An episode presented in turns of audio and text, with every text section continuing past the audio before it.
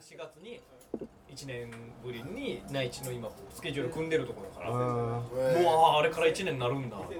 え俺の中では感じっすね。えー、穴ですか？ジャンルですか？いや穴ですけど。穴。なんで？穴のマイルです。穴でマイル食べてるんで。穴です。だから最終目標だから穴の機内放送。沖縄のか羽田沖那覇間のね羽田那覇間の。いいな。どの回流す？だとしたらどの回を流す？それはだからつ月替わりで。月が出あー月替わりで。あいいやつを？毎月いいやつを、あいいなあれ二かあれあれ多分2か月ぐらいだよね。2か月ぐらいで一般的なやつですそこもどうにか。毎1ヶ月月ぐらいにしてでもヒープーさんが出たいって言ってたよ。そうそうそうですよね。僕も僕も言われました嘘大和の時呼んだよって言ってたじゃあ読みます、神谷神谷君にも言ってんだよ。うわ出してよ。うん。そしたら何の風吹かせるかすごいっすよね。ねうん。ヒープーさんをついにね。呼べるってもらえるっていうちょっと緊張するなそれはそれで。するよ。いやーするな何のー風を吹かせるかって話ですよイープさん来たらねえテーマとか考えてきてもらいます？僕らがもう考えられないと。本当だよ。テーマを宿題いいっすか？カラオケで撮ろうぜもう。ちゃんとしたの。俺らがちゃんともうなんか。ヒープーさんってどんな関係性ですか？あそれで。も僕あの本当にこの、まあ、大安とかななんかの、まあ、ヒップホップとかぐらいでしかお会いすることがないというか普段はなかなかお話できないですね。俺が初めて生で見た漫才師で面白かったのがやっぱヒープダーティービューティーだったんでちょっとなんかなんだろうなやっぱ今でもこのちょっと距離何回やっても距離感というか怖い。何度か飲んだこともあるんですけど怖い、うん怖いのかな？はい。なんかちょっと怖いんでしょうね。嫌われたくないなというかなんかこうありますね。ちょっと緊張感。あのあの頃見た人でしたからな。憧れた。中学校からめちゃくちゃお笑いやりやりたくて将来絶対お笑いやろうって思ってたんですよでなんか僕の家の近くに読山スポーツっていうスポーツ店があって、でそこになんかアンダーシャツかストッキングか野球用品を買いに行った時に、うんレジの横にオリオリジンコーポレーションうん前平仁志って書いてて、うん。でその時はこの人が誰かわかんないんですよ、ヒップーさんもう僕中学生ですから、でダーティービューティーって書いてて、うん。あダーティービューティー聞いたことあるぞ、う。んうん。お笑いだぞ、うん。うん僕それその名刺レジに貼ってた名刺パクりましたもん。あ名刺なんだ。名刺。うん貼ってて。はい、ンななんかにいつか絶対これつながるかもしれないと思って、お笑いファンだ。はい、松田少年やばいな、はい。ファンかなり入り組んだファンだなこれはお笑いの入り口だみたいなことで 松田少年もお笑いやりたくてたまらなかったたまんだらなかった。ってつながりたかったんだ。フレッシュお笑い選手権大会のうん。た縦関係のポスター、うん。僕の家の前のバス停に貼ってて、うん。パクりました。家にとりあえず。パクっていやどうする？いやあるし携帯の写メとかもないですから、まあまあそうだね当時はね。とりあえずもうこれを家に持って帰ってうん。震えましたもんその。お会いできる機会があるって外で。これがお笑いへの入り口だと思うと、家でこのかポスターを見ながら。うわー。でも分かる。俺パスポスター。パス。パスタ。パスターじゃない。麺じゃない。あのポ ポスターをはい。パクったことはないけど、でも高校生の時とかお笑いのチラシ見たらもうなんかもうワクワクしてるしますよね。うわすげえなってなったもんねやる機会があるっていうのだけで、うん。もうセンセーショナルです、こっちからしたら、うん。ええっていう、興奮したもん。うその感覚わかるなん、ね。それだけそうだよなお笑いだって見ることもなかったし。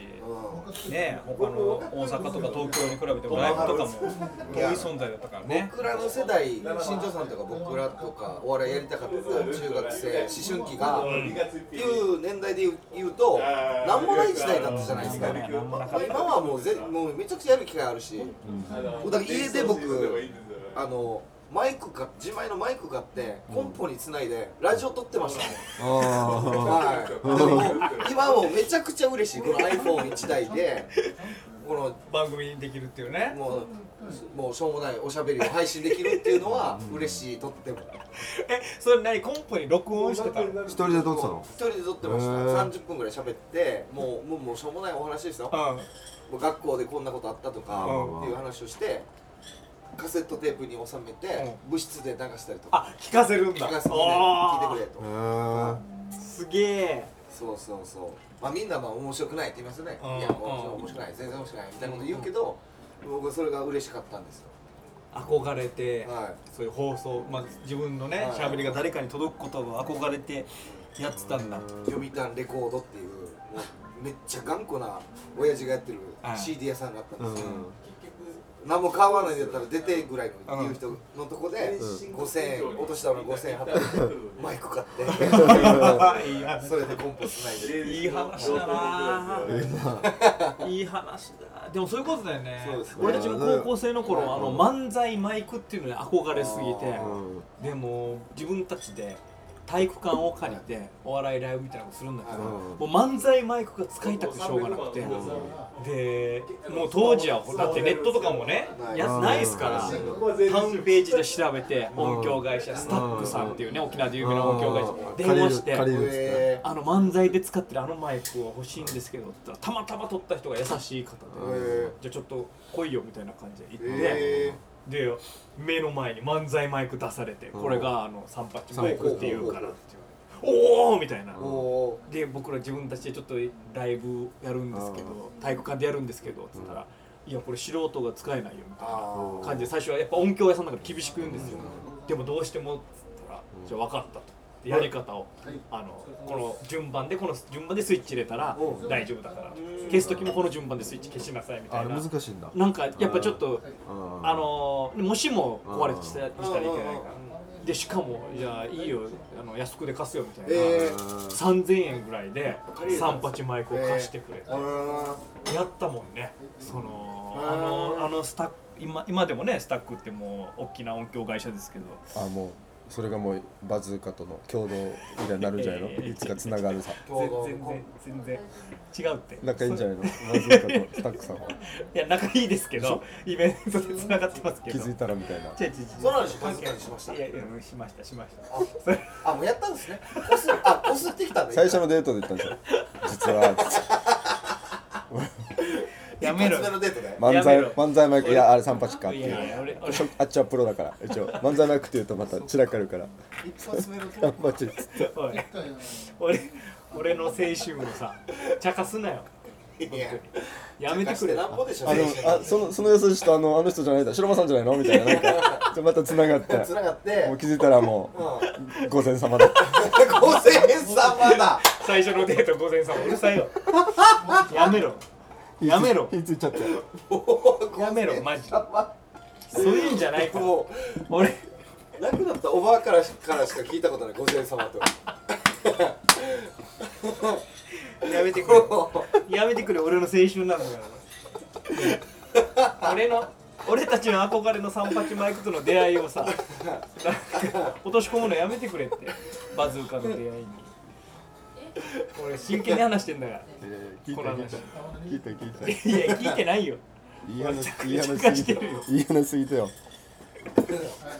でもそれぐらい憧れたっていうね。うん。まあね。あのやっぱお笑いというものに。まあ憧れてやってたっていう。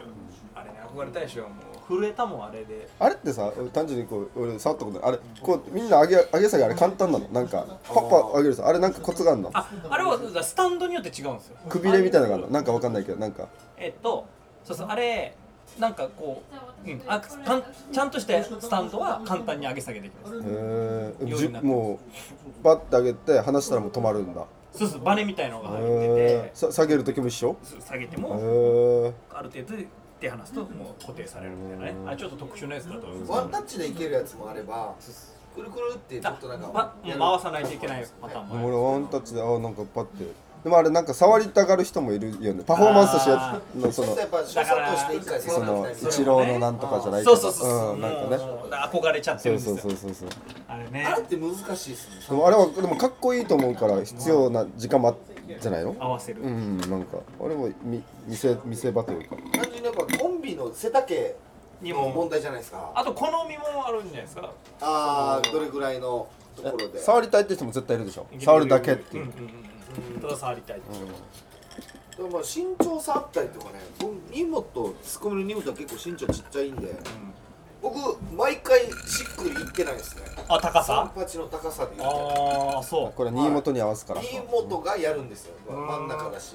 でもあんま影響ないんでしょちゃんと集音できるとか。取れてるんでしょ影響はないまあある程度そうですよね。なんか気持ちよさみたいなのちょっとありますよね。僕はちょっと下げたいんですよ。ちょっと下気味でやりたいっていうそのはいはいはいはいステージの高さにもよりますけどあお客さんに顔が見えるようにのがあでもそういうのいいね。面白いねなんかツイッターでその三八の高さの美しさみたいなのを言ってる人がいて、でそれでなんか見たのがそのなんか悪い例題としてどっかの若手の人がもう口の真ん前にこう、うん。マイク口元かぶってるみたいな、これ悪いですみたいなこと言ってて、ナイツさんの浅草の予選の時の高さを写真で撮ってるのがあってもう、まあ、胸元うんのネクタイの結び目ちょい下ぐらいのところに収められてて、うん。まあ、確かに美しいなと思いまあすね写真ーこれは美しい例として。美しい例として。漫才のその絵としえてとしてのなんか美しさみたいな。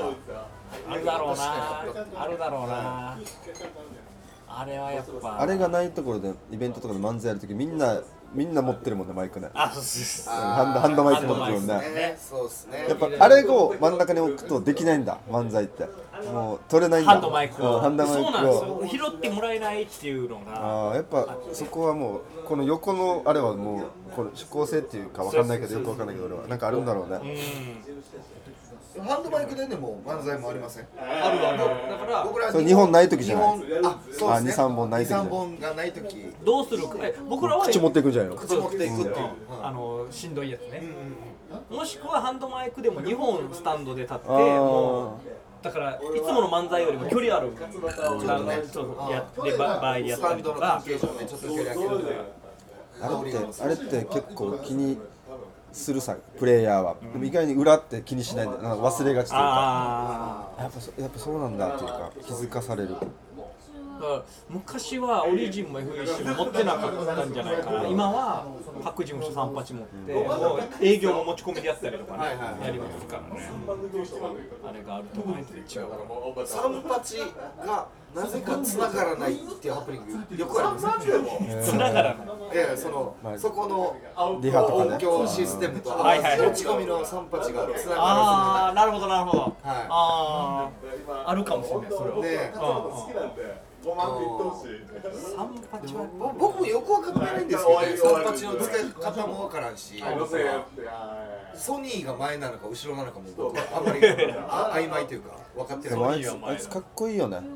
この絵絵面というかなんか絵。あれで見てきてるからな。憧れるんよなあれ以外にでも本当高性能であの電池電池入れたりするんですけど、おその電池使わないパターンとか。はいはいもう有線だけでやるパターンとか。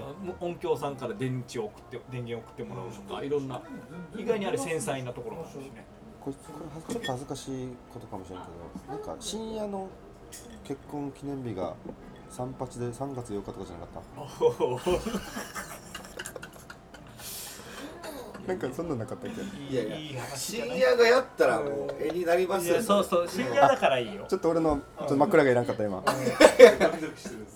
えでも深夜だからいいよっていうね。これがまた別の芸おしゃれ人だからなおしゃれなことやるし。そうそうそう。お笑い愛がすごい。レジのもやし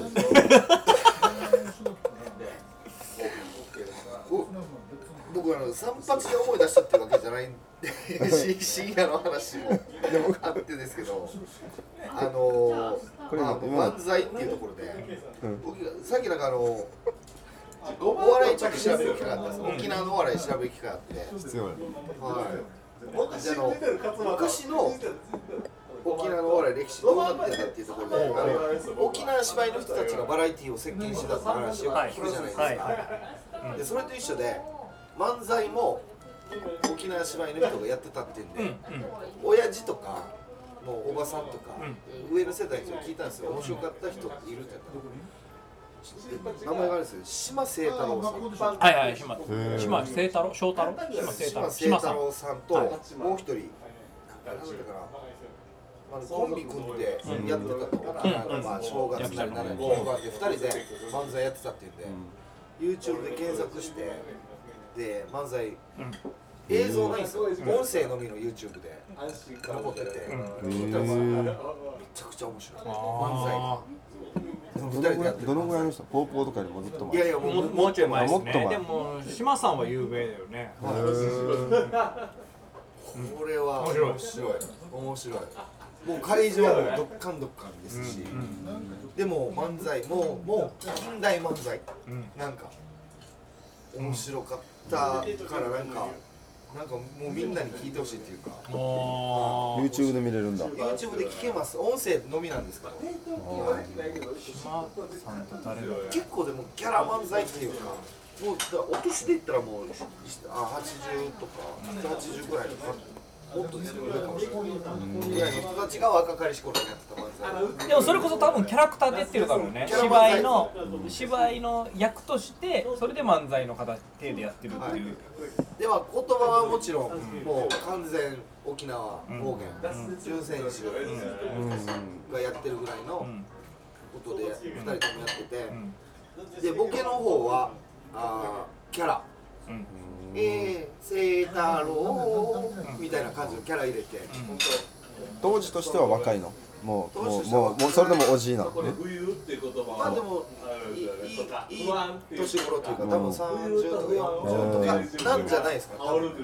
はうーんいはい。でそれでまあまあもう変わってないなって思いましたね。そのキャラ入れてあっていうタイプの漫才でまあ喋ってる言葉こそ方言ですけどもうやってることはもうキャラの掛け合いだしっていうところで。今と変わらない、まあ変わらんなっていう。なその基本的な構造は変わらないのかもしれないな、でツッコミの僕はもうボケのキャラ入ってるっていうのはもうもちろん面白かったんですけど、まあ、ツッコミすごいなっていうところで、うんなんかこうこう人をツッコミでめっちゃ喋るタイプの漫才だったんですよ、それがまた今と近いというか、結構前の漫才ってボケボケが主役みたいなところあるじゃないですでも最近はツッコミ主役の漫才が主流じゃないですか。そうだね。漫才ブームの時はやっぱボケが主流なんだそうそうそう。で今ツッコミのワード勝負とかうんっていうところが主流になってきてる現代漫才があって現代漫才に近いというかツッコミのワードが結構へえさえ渡るというか。ツッコミが広げるみツたいな。ッコミ広げてるっていうもうボケはもうぼ一言ポンっていうのがう。んうんちょっとちょっと衝撃的だったというか面白かったですね。ああなるほどね。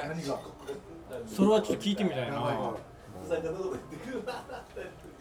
沖縄沖縄漫才。ね。あの人たちは誰を参考にしてやったんかなっていうのはありますけどね。でも結局多分いだと思うな。私うちなしもともとがうちな芝居の人たちだからそれこそうちな芝居の幕間とか一幕二幕の間とかで。でも沖縄のお笑いのルーツはそういうふうに言われてますもんね。組踊りの組踊りの幕と幕の間にこの話を一人で出てきて説明する丸、えー、丸文っていう役割の人がいて面白おかしくこの話を説明したりとか間を空けさせないようにする人がいて。つなぎの。つなぎその人がそういうのが沖縄のお笑いの原点じゃないかっていう説もあるんですよね芝居にくっついてる。ああそれ聞きたいよ見たいな。